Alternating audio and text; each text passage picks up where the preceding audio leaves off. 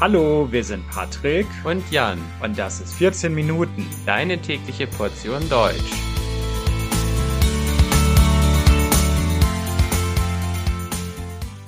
Folge 151 Wien. Hallo, hallo und herzlich willkommen zu einer neuen Folge von 14 Minuten. Ich hoffe, dass es euch gut geht.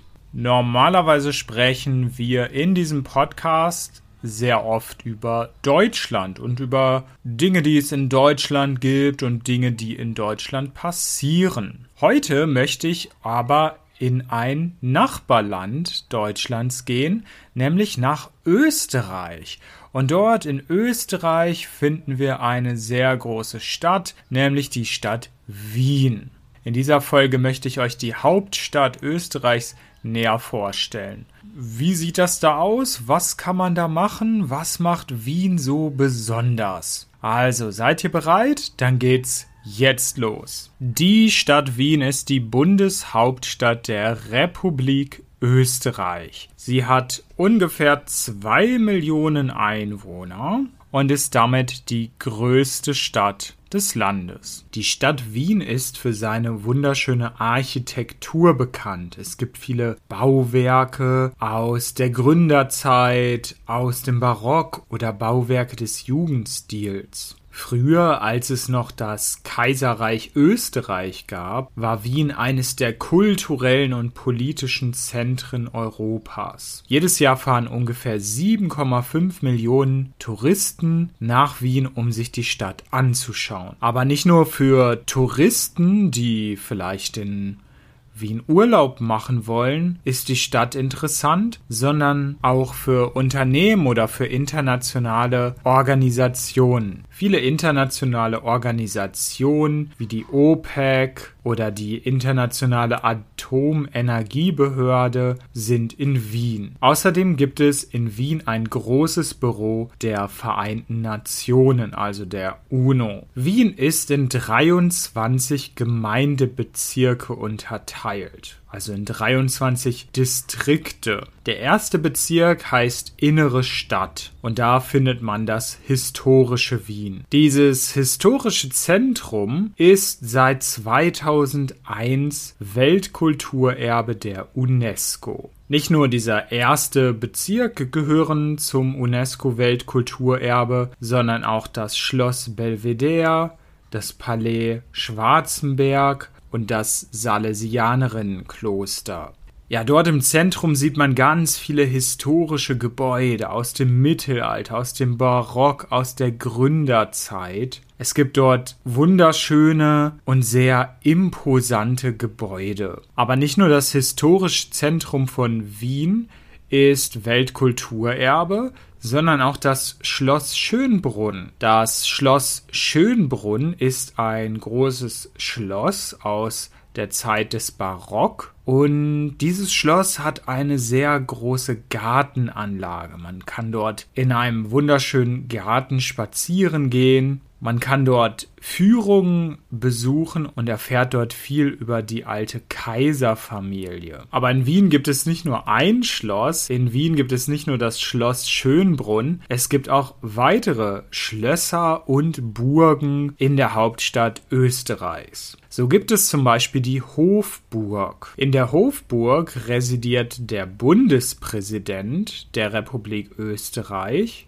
Außerdem befindet sich dort die Nationalbibliothek. Dann gibt es noch das Schloss Belvedere. Schloss Belvedere besteht eigentlich aus zwei Schlössern und auch dort gibt es einen großen Park aus der Barockzeit. Schloss Belvedere wurde im 18. Jahrhundert gebaut und dort findet man Museen mit Kunstsammlungen, aus früheren Zeiten. Es gibt dort aber auch zeitgenössische Kunst. Außerdem gibt es dort einen Park mit einem botanischen Garten, wo man exotische Pflanzen sehen kann. In einer großen Stadt wie Wien gibt es natürlich auch viele religiöse Gebäude, vor allem Kirchen. Die bekannteste Kirche ist wahrscheinlich der Stephansdom.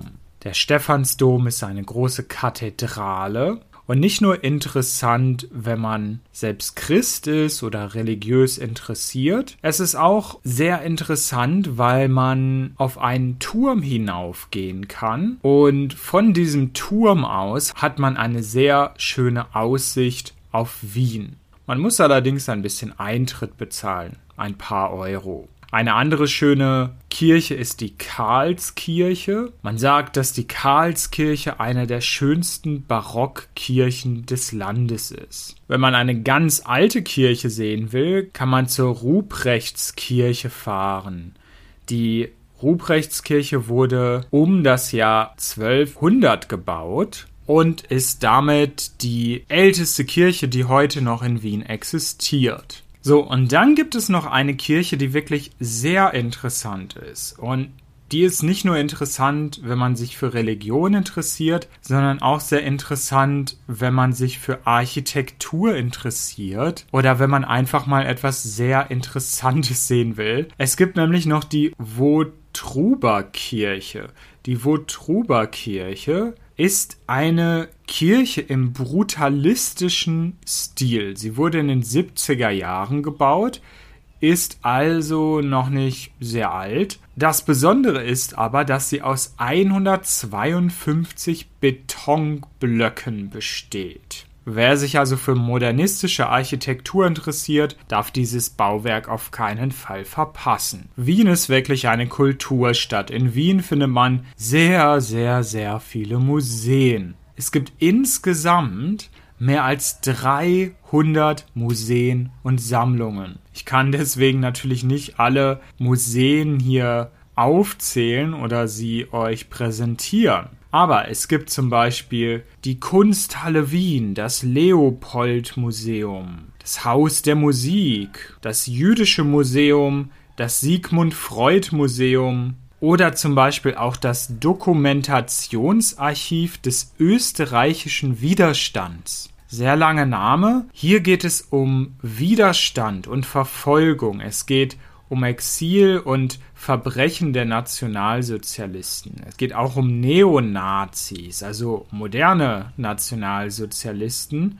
Dieses Archiv zeigt definitiv nicht das schöne Wien, ist aber sehr interessant und sehr wichtig. Jetzt möchte ich noch mal ein wenig über Architektur sprechen und zwar über moderne Architektur.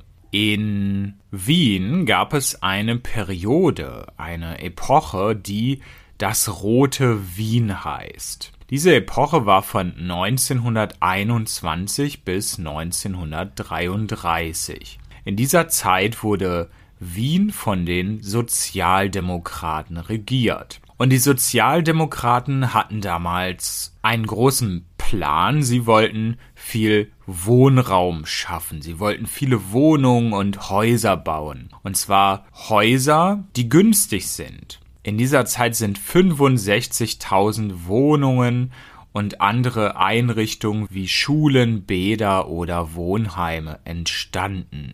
Das war damals revolutionär noch nie zuvor wurden so viele Wohnungen und Einrichtungen auf einmal gebaut. Das Besondere war auch, dass arme Menschen qualitativ gute Wohnungen bekommen haben. Es gab WCs, es gab Duschen und so weiter. Und die sozialdemokratische Stadtregierung damals hat es geschafft, die Wohnungsnot in Wien damals zu beenden. So, und viele Gebäude aus dieser Zeit kann man heute immer noch sehen natürlich. Viele dieser Gebäude haben eine besondere, bemerkenswerte Architektur, wie zum Beispiel der Karl-Marx-Hof, der Rabenhof oder die Werkbund-Siedlung. Ein anderes Beispiel für interessante moderne Architektur in Wien ist das Hundertwasserhaus. Das Hundertwasserhaus wurde 1985 gebaut und von Friedensreich Hundertwasser gestaltet. Dieses Haus steht für den Stil des fantastischen Realismus. So, und jetzt kommen wir zur Musik. Wien sagt selbst von sich, dass sie die Welthauptstadt der Musik sei. Warum Welthauptstadt der Musik? Ja, aus Wien kommen sehr viele berühmte Komponisten. Dort findet man auch die weltberühmten Wiener Philharmoniker, die Wiener Sängerknaben und es gibt außerdem eine moderne Musikszene. In Wien kann man zum Beispiel das Mozarthaus besuchen, das Geburtshaus von Schubert, aber auch die Wohnung, in der Schubert gestorben ist.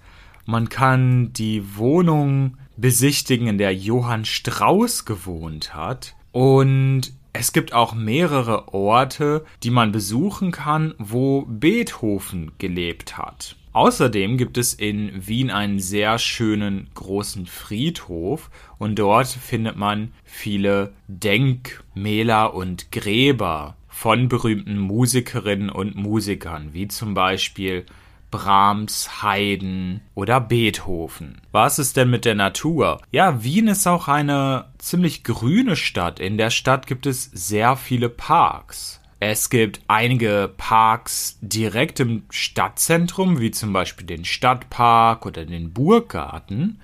Es gibt aber auch große Parks, die nicht direkt im Zentrum sind, aber trotzdem sehr besuchenswert sind. Es lohnt sich auf jeden Fall, diese Parks zu besuchen. Es gibt zum Beispiel den Prater. Und dieser Prater ist nicht nur ein Park, sondern dort findet man auch einen Vergnügungspark. Zum Beispiel mit einem großen Riesenrad, mit dem man dann natürlich auch fahren kann.